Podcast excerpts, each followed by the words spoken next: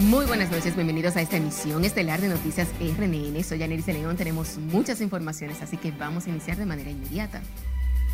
Lo hacemos con el presidente Luis Abinader, quien retornó esta tarde al país luego de participar en la cumbre iberoamericana de jefes de Estado y de Gobierno en Andorra, España. Nuestro compañero Juan Francisco Herrera se encuentra en el Aeropuerto Internacional de las Américas y nos tiene los detalles. Pasamos contigo, Juan. Cuéntanos. Gracias, buenas noches. A su regreso, el jefe de Estado pidió a la comunidad internacional aunar esfuerzos para mejorar las condiciones económicas y sociales provocadas por el coronavirus. Les hablé de las bondades de invertir en República Dominicana, de nuestra estabilidad política. El mandatario fue recibido por una comisión de funcionarios a su llegada por el aeropuerto de las Américas. En el Salón de Embajadores ofreció una rueda de prensa en la que habló sobre las iniciativas que tomará al asumir el país la presidencia pro tempore para organizar la próxima cumbre iberoamericana.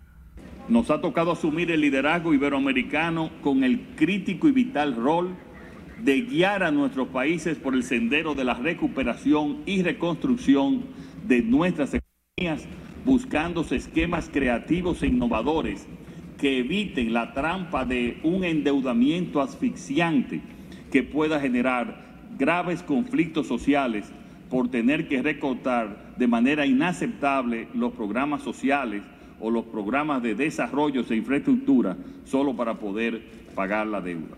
El presidente Abinader manifestó su preocupación de nuevo por el impacto financiero de la crisis sanitaria y pidió al Fondo Monetario Internacional préstamos flexibles para los países subdesarrollados impactados por el COVID-19. La situación de la economía dominicana y del crecimiento de la economía dominicana es muy optimista. El tema que siempre nos preocupa y le está preocupando a todos los países ahora es el tema ya fiscal en términos de nosotros poder enfrentar las responsabilidades y los retos que tenemos de subir el salario y tener una verdadera reforma en la Policía Nacional para tener mayor seguridad ciudadana. Para eso se necesitan recursos. Informó que como parte de la agenda iberoamericana, convocará a los ministros de Hacienda iberoamericanos a un encuentro en el país el próximo 24 de mayo. Para conseguir estos objetivos y poder poner en movimiento nuestras economías en la búsqueda de un modelo de desarrollo justo, verde y sostenible que nos lleve a cumplir con la Agenda 2030 de los Objetivos de Desarrollo Sostenible, se necesitará el apoyo decidido de los países desarrollados y el concurso de los organismos financieros multilaterales. La situación haitiana, el turismo y las facilidades para la adquisición de la vacuna también fueron tocados por el presidente. Prácticamente pasamos estos días juntos, el, presidente del gobierno Pedro Sánchez y su majestad el rey Felipe, eh, y estamos trabajando en varias posibilidades que el ministro, el canciller, le va a informar en los próximos días después que nos confirmen alguna participación. El mandatario dominicano agradeció al rey de España Felipe VI y presidente del gobierno español Pedro Sánchez por su disposición de enviar vacunas contra el COVID-19 a países de América Latina. El presidente Luis Abinader se comprometió a trabajar para mejorar las condiciones de vida de los países de la región Retorno contigo al estudio. Te agradecemos, Juan, por este reporte en directo desde el Aeropuerto Internacional de las Américas. En tanto que el jefe de la misión del Fondo Monetario Internacional destinada a recabar información económica y financiera del país, Esteban Vesperoni, valoró la respuesta de República Dominicana en materia de política monetaria durante la crisis del COVID-19. Vesperoni analizó el tema durante una reunión virtual encabezada por el gobernador del Banco Central, Héctor Valdés Albizu. En el encuentro, Valdés Albizu resaltó el crecimiento de las remesas, que en el primer trimestre superó los 2.500 millones de dólares, con un 50% de incremento respecto al mismo trimestre del año 2020. Valdés Albizu dijo que la clave para la recuperación económica del país ha sido transferir credibilidad y certidumbre La Cámara de Diputados aprobó este jueves dos contratos de préstamos por 124 millones de dólares para financiar el proyecto de saneamiento de Guajimía y el programa de mejoramiento de la educación y formación técnico profesional. De esos financiamientos, 54 millones de dólares son para Guajimía y 70 millones de pesos se destinarán a un programa de mejoramiento de la educación técnica. Esta vez, presidente, eh, todo mi bloque a que le demos el voto a esta propuesta de préstamo, eh, realmente haciendo un receso a la posición que hemos planteado de no endeudamiento. Vamos a votar como bloque por lo que significa la continuidad del Estado, pero le pedimos al gobierno del PRM que por favor para elaborar su presupuesto no se sustenten más en los financiamientos. Los del PLD y el Partido Reformista dieron su apoyo a los empréstitos, pero llamaron la atención al gobierno sobre el rumbo del endeudamiento externo y su impacto en las finanzas públicas. Hablemos ahora del Gabinete de Salud que encabeza la vicepresidenta de la República, que anunció que a partir de hoy podrán vacunarse también personas con 65 años de edad al asegurar que el país cuenta con las dosis suficientes para ampliar la cobertura de inmunización contra el COVID-19. Laura Lamar nos pone el tanto porque tenemos las vacunas disponibles. Pese a que este miércoles se informó que con la llegada de las 500.000 dosis desde China se vacunarían personas a partir de los 68 años, el gobierno amplió el rango de edad. En ese sentido, quienes tengan 65 años o más podrán recibir las dosis, pero también quienes acompañen a los envejecientes. Dado que eh, muchos han ido a los sitios de vacunación con ese borde de la edad, como habíamos puesto el nivel de 68 años, pero estén llegando de 65, pues le estamos dando la apertura a que puedan entonces vacunarse también los de más de 65 años. En rueda de prensa en el Palacio Nacional, el Gabinete de Salud también abordó el tema de los contratos incumplidos por las farmacéuticas a las que el país compró millones de dosis. Pero paralelamente, aunque no se vea, nosotros seguimos en comunicación directa y permanente con esas eh, farmacéuticas que ya nosotros tenemos contrato eh, firmado con ellos y que deberán cumplirnos. Con las 500.000 que llegaron ayer desde China, la República Dominicana ha recibido un total de 2.450.200 dosis de vacuna contra el COVID, con las que podrían inocular 1.225.100 personas. Las dosis contra el COVID se están aplicando en los centros de vacunación habilitados en los distintos puntos a nivel nacional. Laurila Mar, RNN. A propósito del tema, la Jornada Nacional de Vacunación contra el COVID-19 retomada este jueves con entusiasmo, con dosis suficientes en los centros a los que acudieron personas mayores de 68 años a inmunizarse. Si le dice aquí, no tiene la historia. No tenemos miedo. Los centros de vacunación contra el COVID recuperaron hoy su dinamismo. Decenas de personas mayores de 68 años acudieron a inmunizarse con la primera dosis de la vacuna COVID. De verdad le quiero felicitar muchísimo, la cosa está muy, muy, muy organizada. Entramos y en cinco minutos cogieron todos los nombres, anotaron el señor y nos vacunaron en cinco minutos. Felicidades, señores. Esta es mi primera dosis que me voy a aplicar hoy. Cuéntanos, ¿qué le parece? El procedimiento está muy bien. Al contrario, no han dado un, un tratado muy bien.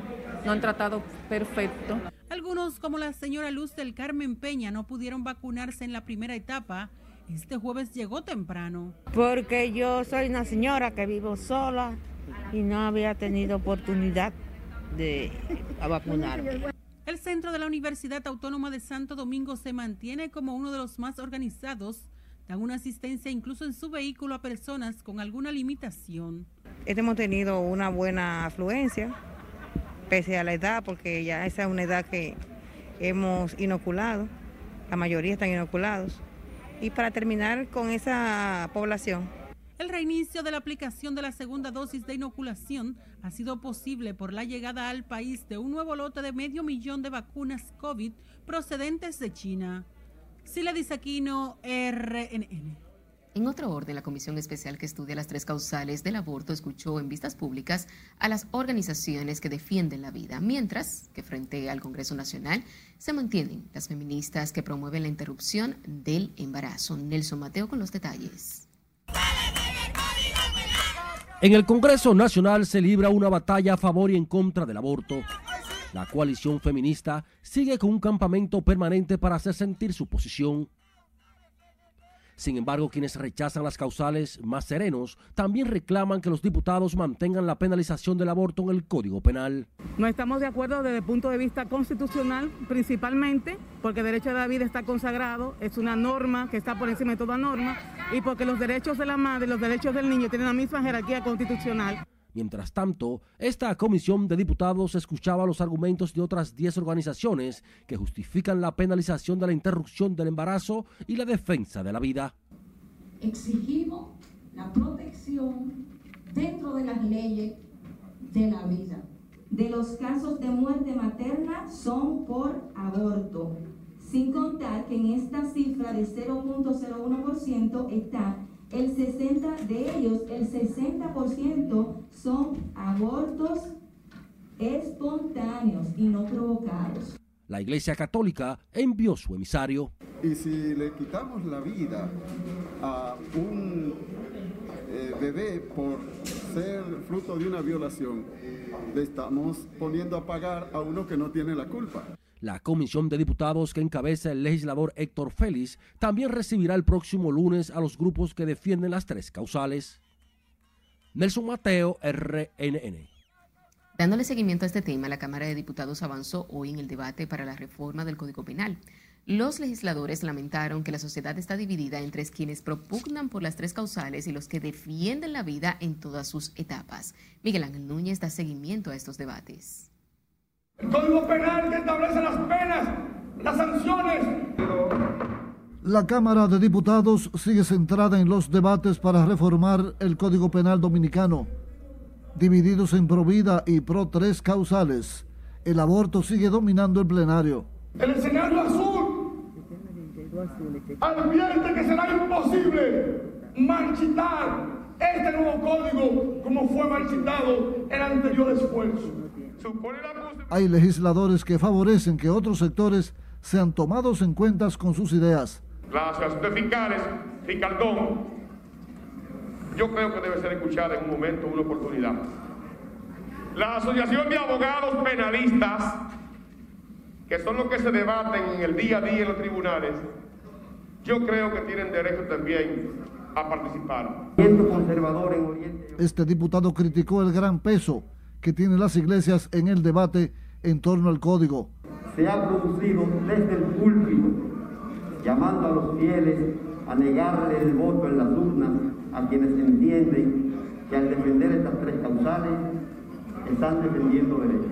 La Universidad de Michigan. El representante del PQD apeló a la anatomía de la madre para defender la vida. Resulta paradójico que el claustro materno se haya convertido en el lugar más inseguro del mundo.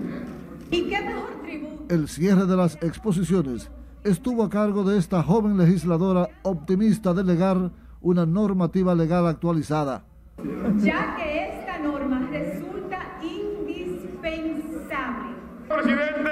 En total, ocho diputados expusieron este jueves los debates en torno al Código Penal Dominicano continuarán el próximo martes.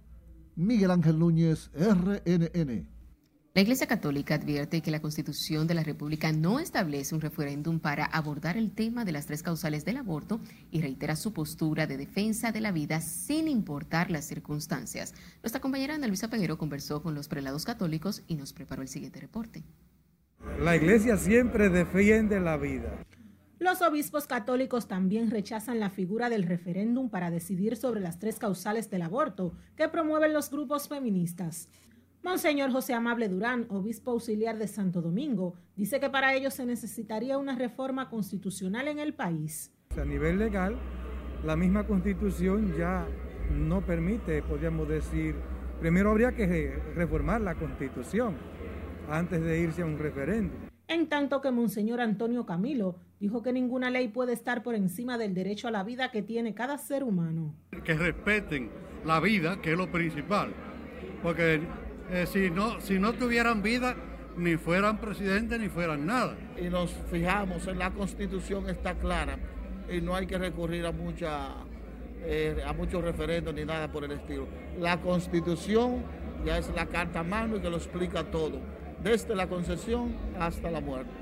Los sacerdotes católicos argumentan que el artículo 37 de la Constitución es bien claro cuando proclama que el derecho a la vida es inviolable desde la concepción hasta la muerte y que el planteamiento de un referendo busca dar paso al aborto libre. Ana Luisa Peguero, RNN. Iniciamos este bloque internacional con el presidente de Estados Unidos, Joe Biden, quien abandonó deprisa y molesto la cumbre de cambio climático que se desarrolla en Washington.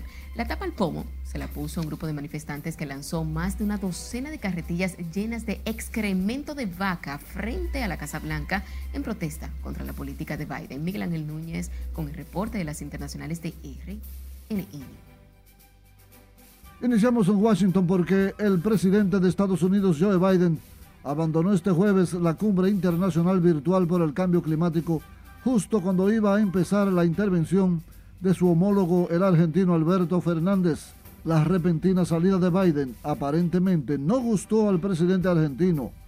La cumbre fue convocada por el propio inquilino de la Casa Blanca, a la que se sumaron cerca de 40 mandatarios y jefes de Estado.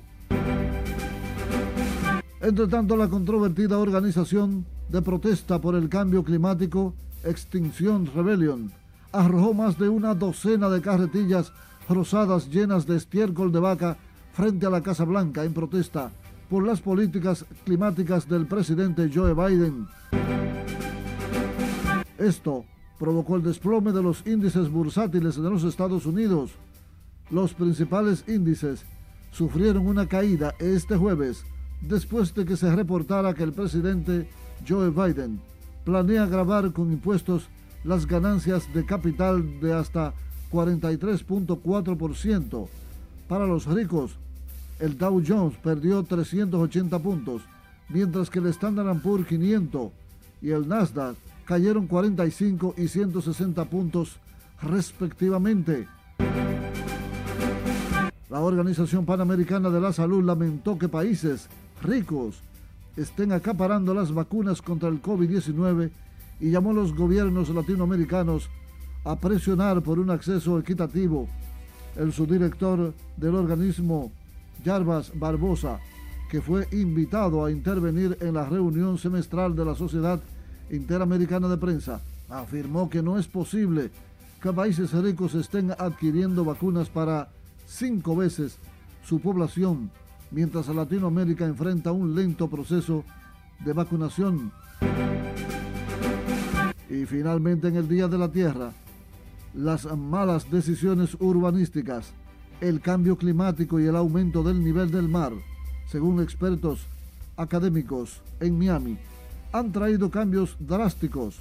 Las playas se han ido erosionando y muchas zonas están inundadas, llevando a algunos a pronosticar que en asunto de años ya no habrá playas en el planeta. Para las internacionales de RNN, Miguel Ángel Núñez. Retomando con las informaciones nacionales, miembros del Cuerpo Especializado de Seguridad Fronteriza Terrestre apresaron este jueves a 234 haitianos indocumentados que intentaron penetrar irregularmente el territorio dominicano por la provincia de Dajabón. Los miembros del CESFRONT también incautaron más de 320 mil unidades de cigarrillos que serán introducidos al país de forma de contrabando procedentes de Haití. Ahora mismo la situación, tanto en los pueblos fronterizos del lado dominicano como en los pueblos fronterizos del lado haitiano, es normal. Eh, todo está funcionando con normalidad. Eh, en este momento aquí en Dajabón se está llevando a cabo lo que es la actividad de premercado. El operativo de interdicción fueron utilizados drones con cámaras térmicas, buggies, motocicletas y otros equipos tecnológicos de vanguardia. Los detenidos fueron entregados a la Dirección General de Migración para los fines correspondientes, mientras que las mercancías incautadas y el vehículo se entregaron a la Procuraduría Fiscal correspondiente. A propósito de este tema, el senador por la provincia de Dajabón, David Sosa, denunció que los militares han convertido los puestos de chequeos migratorios en fuentes de macuteo y corrupción. El congresista dijo que en esa ciudad fronteriza y su principal carretera hay 17 retenes a menos de 200 metros cada uno. Ahí, cuando hablamos de guardia, están los EFRON, que siempre he dicho que es lo más corrupto que hay en la frontera. Y por ahí agarramos con todas las J que tú quieras dar, J2, J3, J5. Lamentablemente eh, no es algo nuevo. Yo siempre he dicho que un guardia antes iba a la frontera de castigo. Ahora un guardia tiene que pagar y eso hay que decírselo a todo el mundo. Si usted tiene que pagar para ir a la frontera, ¿a qué van? Por eso este país está lleno de haitianos. El senador del partido de gobierno en la provincia de Dajabón dijo que la corrupción es lo que explica los tantos puestos de chequeo de los militares. Se quejó de que a pesar de esto se produce una entrada sin control de haitianos al país. En otro orden, las autoridades continúan desmantelando las fábricas de alcohol adulterado en todo el territorio nacional. Este jueves la policía intervino otra fábrica que operaba de manera clandestina en el paraje Los Pachecos en el municipio San Antonio de Guerra. Seguimos sin dar tregua a las personas que se dedican a este tipo de actividad ilícita que atenta contra la salud y la vida de los dominicanos. Precisamente las autoridades sanitarias informaron hoy de la muerte de otras tres personas por la ingesta de bebidas alcohólicas adulteradas en San Francisco de Macorís, por lo que ahora son 102 las personas que han fallecido por esta causa. En momentos en que el país vive una incertidumbre por la muerte de casi 100 personas por bebidas adulteradas, la Dirección de Impuestos Internos garantiza control total en todo lo que tiene que ver con la seguridad fiscal para la fabricación e importación de bebidas alcohólicas. Su director, Luis Valdés, dijo que se está trabajando en una comisión para enfrentar la situación y en los próximos días se tendrán los resultados. Y entonces, con ese seguimiento, ustedes verán en, próximos, en las próximas horas muchas sorpresas. Pero esa parte no le corresponde a la DGI ni le corresponde a CIPA. Ahora bien, lo que sí debemos de llegar es, en el mercado dominicano, que todos los productos que contengan alcohol, para las bebidas alcohólicas y cigarrillos tengan el sello de seguridad. La Dirección General de Impuestos Internos anunció este jueves que replanteó el contrato con la empresa de capital suizo CIPA para la prestación de servicios del sistema de control y trazabilidad fiscal para las bebidas alcohólicas y también cigarrillos. En otra información, un incendio destruyó parcialmente el segundo nivel de una vivienda en el sector San Carlos de esta capital. En el siniestro no resultaron personas afectadas, solo pérdidas materiales, pero lo provocó un pánico en el sector. Con un alto voltaje y chipió en el ladito de la esquina de la casa ahí. Pero la casa tiene plafón entera. Y eso fue que bajaron muchachos, bajaron a doña huyendo porque se prendió de una vez. Me tiré cuando yo vine a abrir esa puerta, esto estaba inundado, ya usted sabe, pero no sabemos cómo fue. Yo tenía media hora que había salido, no estaba ahí, ni los niños estaban ahí. Hemos cerrado la puerta. Pero cuando llegué me encontré con la situación, imagínate. Unos cinco camiones cisternas del Cuerpo de Bomberos del Distrito Nacional fueron utilizados para sofocar el incendio y por la rápida intervención el fuego no se propagó a otras viviendas. El fuego se atribuye a un cortocircuito. Un hombre murió y otros tres resultaron heridos por la explosión de un cilindro de gas que transportaba un motorista en el sector Pantoja, en el kilómetro 13 de la autopista Duarte. José Ventura Mancebo Gómez, de 47 años, falleció cuando el tanque hizo explosión, mientras que los heridos fueron Ezequiel Arismendi Plasencia y una persona aún no identificada. Se informó que el hecho ocurrió frente al Metalera El Pleyevo, donde estaba el fallecido precisamente en corte y diseño de tanques de gas para vehículos y la distribuidora de electricidad Edesur y los bomberos acordaron un protocolo de seguridad que unificará criterios para reducir el tiempo de respuesta y evitar tragedias en casos de emergencia. Unos 15 intendentes de bomberos del sur y también del Distrito Nacional participaron en una mesa técnica que abordará los incendios por problemas eléctricos, las caídas de postes de tendido eléctrico y árboles en las líneas de distribución porque es una intención de ambas eh, instituciones el poder eh, trabajar todo un esquema preventivo eh, para evitar lo que hemos estado viendo en los últimos tiempos, que son una serie de siniestros o incidentes. Deben de ser la entidad final que da el visto bueno para la ocupación de cualquier establecimiento residencial, comercial o industrial, del punto de vista de la seguridad humana, es decir, si ese lugar está apto para que sea ocupado y utilizado por el ser humano. de Sur busca evitar tragedias como las ocurridas en barrios cuando se produce un cortocircuito y otras averías en el servicio eléctrico. Y sepa que se elevan a 28 las mujeres que han muerto al someterse a cirugías estéticas en clínicas del país en los últimos nueve meses. De este grupo, 13 son estadounidenses, lo que mantiene encendidas las alarmas de la Embajada norteamericana. Siledis Aquino nos amplía. 28 muertes es un gran número de fallecidas. Se trata de un problema que afecta la reputación médica del país en el exterior, especialmente en Estados Unidos, de donde viene anualmente un grueso de mujeres a someterse a procesos estéticos. El presidente de las sociedades médicas especializadas, doctor Justo José Nicasio, no esconde su preocupación. De esas 28 fallecidas, 13 son de nacionalidad norteamericana. Y de esas 13 norteamericanas, 8 han fallecido en quirófano, que no han salido vivas de los quirófanos y cinco han muerto en las casas de recuperación. Ya las autoridades han cerrado varias clínicas estéticas y áreas que operan en reconocidos centros privados de salud, el más reciente, el Monumental. Que había que hacerle un doping a esos cadáveres, porque todos nosotros sabemos que si usted consume cocaína o usted viene con su cuerpo lleno de esta droga, cuando usted utiliza esos anestésicos locales se potencializan, producen una depresión del músculo cardíaco, o sea, del corazón, hace que ese trastorno envíe trombos a los pulmones, al cerebro y a toda la economía del cuerpo y mueren. Cirujanos plásticos atribuyen la situación al intrusismo y falta de protocolos.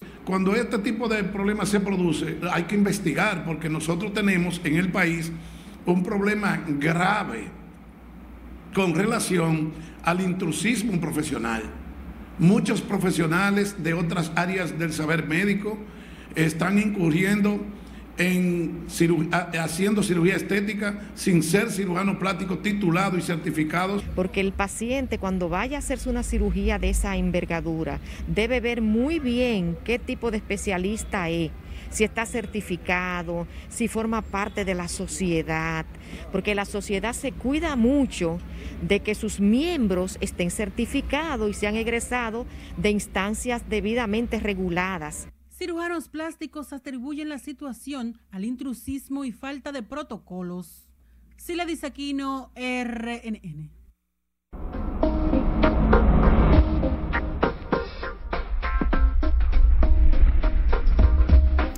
Sepa que para este viernes llega más humedad a República Dominicana y se presentarán algunas lluvias ocasionales. Dejemos que nuestro compañero Cristian Peralta nos diga más. Buenas noches. Gracias, muy buenas noches y saludamos a los amigos que nos sintonizan este jueves muy especial, jueves 22 de abril y es que varios eventos pues se llevan a cabo. Hablamos de que en el día de hoy inició la cumbre contra el cambio climático, como sabemos, pero también hoy se celebra el Día de la Tierra y aparte de eso, por si fuera poco, la NASA nos anunció pues que produjo oxígeno en el planeta Marte. Mientras tanto, las condiciones del tiempo en la región del, Caribe, como hemos visto en el día de hoy, eh, caracterizadas por la llegada de humedad y también algo de nubosidad que hemos visto desde primeras horas de la mañana y así ha pasado el día de hoy, eh, algunas lluvias incluso hacia las regiones del este y parte del nordeste de nuestro país. Y esto se debe, ¿verdad?, a que tenemos la incidencia de una muy débil aguada, pero sobre todo el viento del este-sureste ha estado incidiendo para que nos llegue esta cantidad de humedad. Mientras tanto, el modelo de precipitaciones está mostrando también algunas lluvias para el día de mañana e incluso para el sábado, por supuesto, van a ser algunos chubascos muy rápidos, pero sí van a estar presentes, quizás pudieran aligerar en algo las temperaturas, pero no por mucho, porque como vamos a ver, las temperaturas para el día de mañana pues todavía o van a continuar bastante calurosas por la incidencia, miren acá, del viento del sureste, 30 grados Celsius en el caso de Santo Domingo, también Bonao, Santiago de los Caballeros con 34, allá en Montecristi con 33, 29 en el caso de Barahona, San Juan de la Maguana con 30 grados Celsius, el resto de la geografía nacional, pues rondando los 30, 31 grados Celsius y por supuesto la sensación de calor bastante elevada. Esto es lo que tenemos en cuanto a las condiciones del tiempo. Usted continúa ahí. Gracias por su sintonía. Seguimos con más informaciones. Sepa que momentos de tensión se vivieron en el sector 16 de agosto de la Avenida Independencia cuando dos hombres se enfrentaron a tiros por un simple incidente de tránsito. Juan Francisco Herrera con los detalles.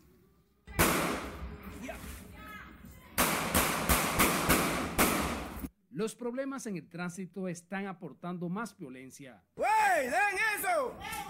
¡Den eso! En una escena que parecía de película, dos conductores discutieron en medio de un tapón en la calle Guarionex, en los kilómetros de la avenida Independencia. ¡La policía! En medio de la discusión, una mujer trataba de mediar para apaciguar los ánimos, pero no pudo. Nada. Uno de los conductores fue a su vehículo, sacó una escopeta que manipuló y comenzó a disparar, lo que respondió el otro hombre, que luego se retiró de reversa para evitar ser alcanzado. Un pánico terrible, porque ese tiroteo en medio de la 12, donde hay niños pequeños, que estaba el, el mío ahí en la galería, y la situación la provocó uno que venía y el otro, y ninguno quería andar para atrás. Según los residentes de la barriada, el incidente no fue peor porque el hombre que andaba en el carro junto a una mujer huyó rápidamente. Por medio del tránsito y que uno no quería cederle el otro, entonces ahí se ocurrieron los incidentes de, de que hubo que acudir a la arma de fuego. Pidieron que se investigue el caso y sean despojados de las armas y apresados los responsables de sembrar el pánico en el barrio. Actuar con esa gente, desarmarlos, sean militares o lo que sea, quitársela, porque eso no es debido. Cuando nosotros andamos con mujeres a veces, por más que uno quiere evitar la cosa, uno se alza demasiado. Hasta ahora no se sabe quiénes fueron los dos conductores que se enfrentaron a tiros en medio de la calle Guarionex del barrio 16 de agosto. ¡Llame a la policía! Distrito ¡Llame a la policía! Juan Francisco Herrera, RNN. En otra información, una pareja de esposos canadienses residentes en La Vega tendrán que cumplir tres meses de prisión domiciliaria y usar grilletes como medidas de coerción acusados de delitos sexuales contra dos niños. Un tribunal de La Vega le impuso medidas de coerción a Adam Eric Pepper y Tracy Line Plead y declaró complejo el expediente contra los extranjeros. Se determinó que los extranjeros estaban abusando de un niño de 9 años y una niña de 11, luego de que la madre diera cuenta a las autoridades al encontrar escenas pornográficas infantil en un celular que los canadienses habían regalado a sus hijos. El Tribunal de Atención Permanente de Villa Altagracia conocerá este viernes medidas de coerción contra el coronel de la policía César Mariñez Lora por la muerte de la pareja de evangélicos, por lo que ya está en prisión los integrantes de la patrulla que participaron en el hecho. El Ministerio Público ha solicitado un año de prisión como medida de coerción contra el ex comandante policial en Villa Altagracia. Los jóvenes evangélicos Joel Díaz y Elisa Muñoz fueron acribillados a tiros por una patrulla policial en un confuso incidente en Villa Altagracia. Y ahora cambiemos de tema, ya que luego de cuatro meses de confrontaciones con la Dirección de Presupuesto, la Junta Central Electoral aprobó desembolsar 1.200 asignados a los partidos políticos, la mayor parte al PLD y al oficialista PRM, los únicos mayoritarios. La medida provocó una reacción favorable de los representantes de los partidos. Ana Peguero completa esta información. Los partidos políticos dispondrán de más de mil millones de pesos a partir de este jueves, luego de que el Pleno de la Junta fallara sobre el tema. De los fondos liberados, el PLD y el PRM serán los mayores beneficiados por tratarse de organizaciones mayoritarias. que ha hecho la Junta le ha dado el 80% a un gobierno, a un partido que salió hace dos meses, tres meses, después de, 20 años casi en el gobierno y a uno que entra ahora. Le da a cada uno el 40% y el otro 20% lo reparte entre 20 y tantos partidos. Esperamos que la distribución se haga de inmediato, ya que los partidos en todo este año todavía no han recibido eh, la primera contribución económica debido a que había pues una situación con la distribución de esos fondos. Para otros delegados políticos, la decisión del Pleno constituye un ejercicio de respeto a la institucionalidad. Entendemos que la solución buscada por la resolución es la correcta, es legal y por lo tanto merece todo nuestro apoyo. Saludamos el hecho de que se esté haciendo en base a lo consignado en el presupuesto nacional que fue aprobado mediante la Ley de Ingresos y Gastos Públicos por el Congreso Nacional.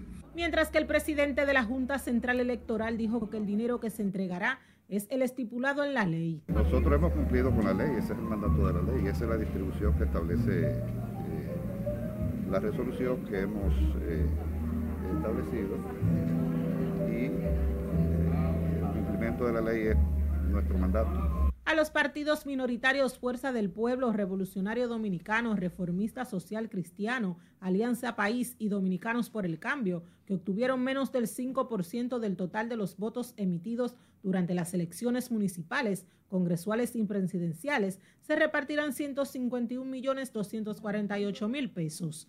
Ana Luisa Peguero, RNN. Y retomamos el tema de las causales ya que continúan las contradicciones de la bancada del partido de gobierno por el tema del aborto y las tres causales.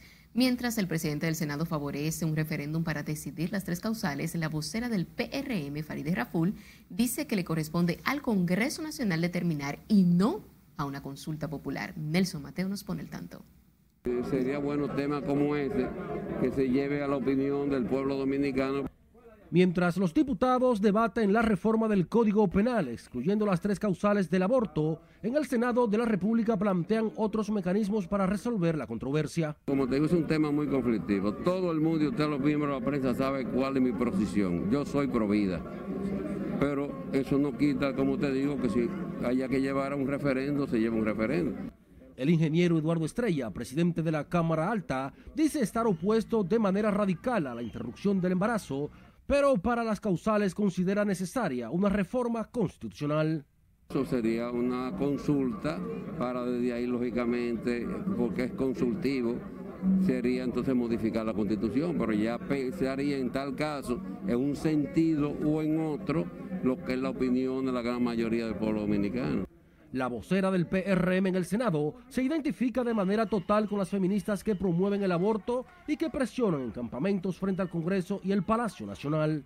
El lugar idóneo donde tiene que decidirse el tema de las tres causales es en el Congreso Nacional. Ahora nosotros en el Senado tenemos que abocarnos a conocer el proyecto de Código Penal y nosotras como senadora de la capital, que estamos a favor también de las tres causales, tratar de sensibilizar a los demás senadores respecto a este tema. Con motivo de la celebración del 56 aniversario de la Revolución de Abril, el Senado de la República reconoció al fotógrafo de la época, Milvio Pérez Pérez. Nelson Mateo, RNN.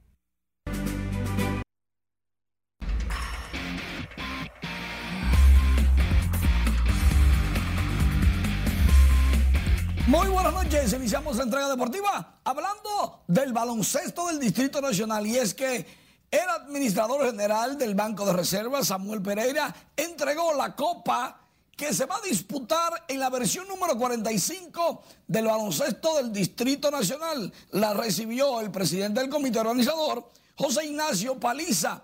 Allí se prometieron muchas cosas y se aseguró que los equipos tendrán lo necesario para que toda la organización llegue a final feliz. Y eso está muy bien. Mientras tanto, atletas de la Federación de Atletismo que viajaban a Colombia tuvieron que durar un día más en el aeropuerto de Punta Cana porque la línea aérea Avianca no aceptó la prueba PCR que llevaron y tuvieron que repetirla en un laboratorio que la Avianca le pidió.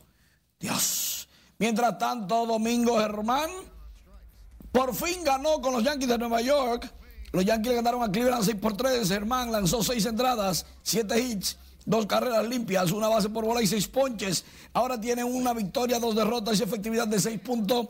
23 los dominicanos José Ramírez se fue de 4-1 con una anotada y un doblete. Fran Mil Reyes logró un hit, fue un triple su primero y remolcó su carrera número 10. Germán, que tuvo un primer episodio tan valiente de tres carreras, se repuso para lanzar cinco ceros en línea y lograr por fin ganar. Mientras tanto, Eric González de los Piratas de Pittsburgh batió de 4-2 y ayudó a que su equipo le ganara a Detroit cuatro carreras por dos.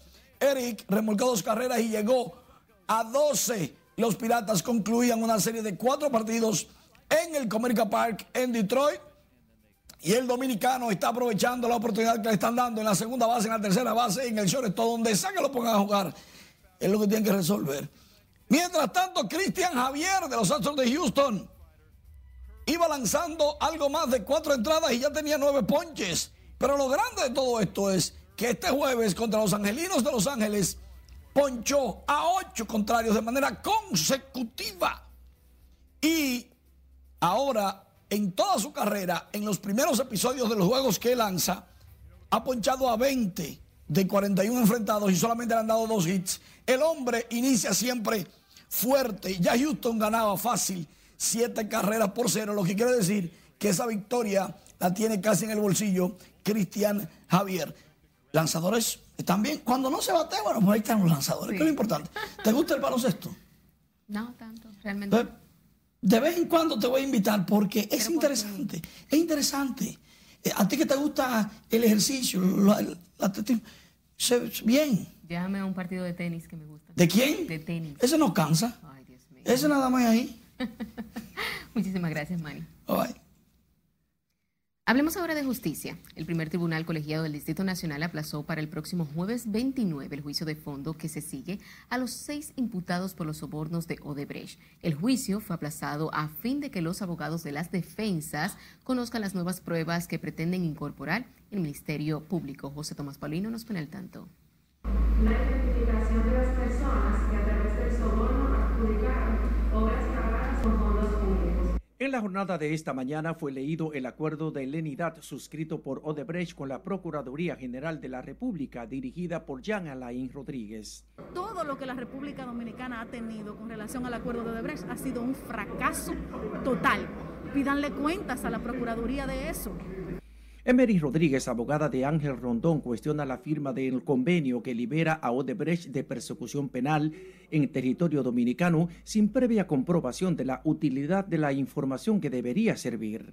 Que no va a fungir como un elemento de convicción para generar ningún tipo de sentencia en perjuicio de los intereses de nuestros representados.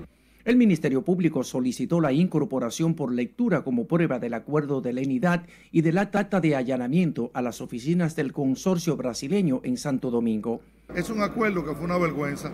Lo hicieron para coger ese dinero, no sé con qué fines. yo nunca he tenido temor. Yo lo que he tenido es mucha indignación por lo que aquí se ha pretendido establecer como una eh, acusación. José Tomás Paulino, RNN. En otro orden, la empresa minera Barrick Pueblo Viejo sigue condicionando la expansión de sus operaciones en el país a que le otorguen permisos de explotación en áreas en las que provocaría graves daños ambientales. También está pidiendo la aprobación de estudios de impacto ambiental para aumentar la capacidad de almacenaje de la mina.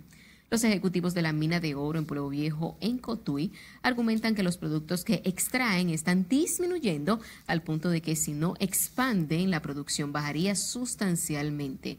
Ambientalistas lo consideran un chantaje para que se le permita la presa de cola de Yamasá ante el peligro que ya representa la existente en Cotuí. En tanto que el alcalde de Santo Domingo Este arremetió este jueves contra quienes han criticado la construcción de un relleno sanitario para resolver el problema de la basura en esa demarcación. Aseguró que personas malintencionadas con desconocimiento en el tema se han dedicado a desacreditar la obra. Manuel Jiménez explicó que la construcción del relleno sanitario en Santo Domingo Este forma parte de un decreto gubernamental para resolver el problema de la basura en esa demarcación y no un capricho del ayuntamiento.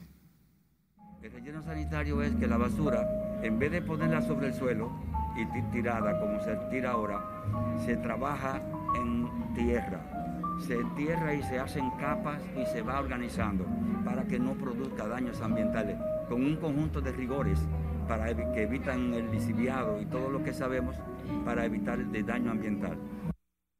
El proyecto que será construido en el parque Los Humedales de los Amas, según Jiménez, proveerá recursos económicos.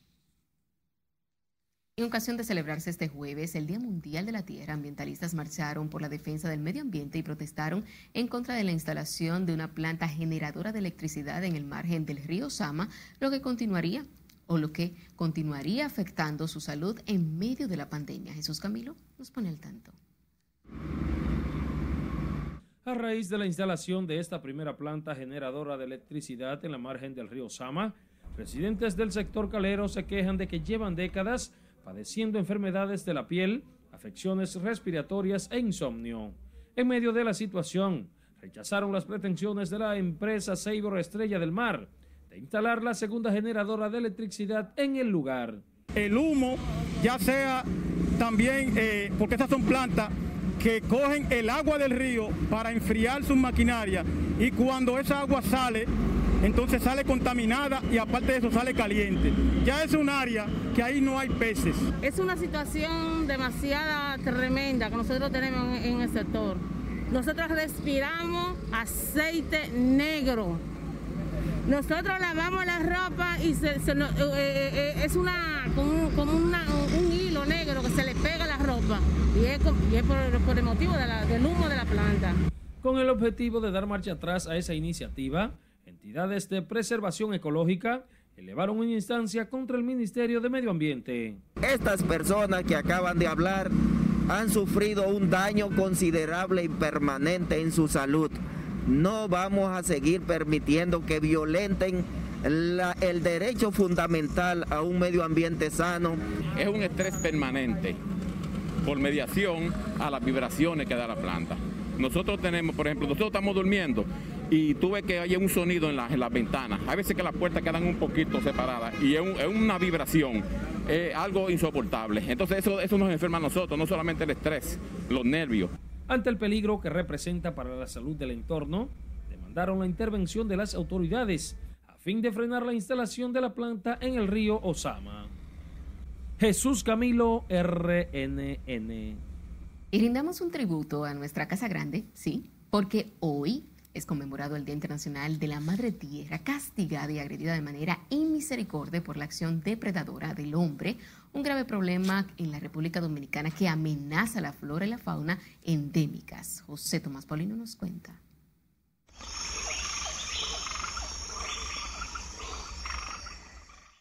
Es el refugio de todos, aunque muy pocos están conscientes de la responsabilidad de cuidarla y preservarla. Contrario a ello, la tierra sigue siendo atacada sin compasión, como si nadie escuche su grito desesperado de auxilio. De manera indiscriminada, talan árboles, pescan y cazan sin piedad, destruyen la flora y la fauna hasta el punto de poner en peligro de extinción especies endémicas. La subsistencia de la vida humana depende de la tierra y de los océanos para su sustento. La vegetación provee el 80% de la alimentación. Aún así, no hay la suficiente conciencia sobre la urgencia de cuidar los ecosistemas y la biodiversidad nacionales. La desertificación de la superficie boscosa luce indetenible por seis razones principales, agricultura de tumba y quema y ganadería extensiva, no menos letal, manejo forestal inadecuado, extracción de madera, incendios forestales, expansión urbana y de áreas turísticas no planificadas y enfermedades forestales son problemas comunes a escala planetaria, generadores de calentamiento global, debilita la capa de ozono. Provoca lluvias descontroladas o insoportable calor, inundaciones, deslizamientos de tierras, huracanes y terremotos son cada vez más frecuentes. Son como el lenguaje mudo de esa inmensa cobija que nos protege de la inclemencia del sol pide a gritos solo un poco de paz, un hálito de esperanza para sobrevivir a la guerra del hombre.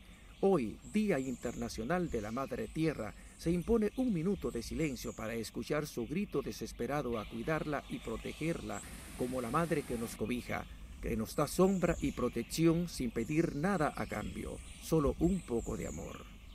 José Tomás Paulino, RNN.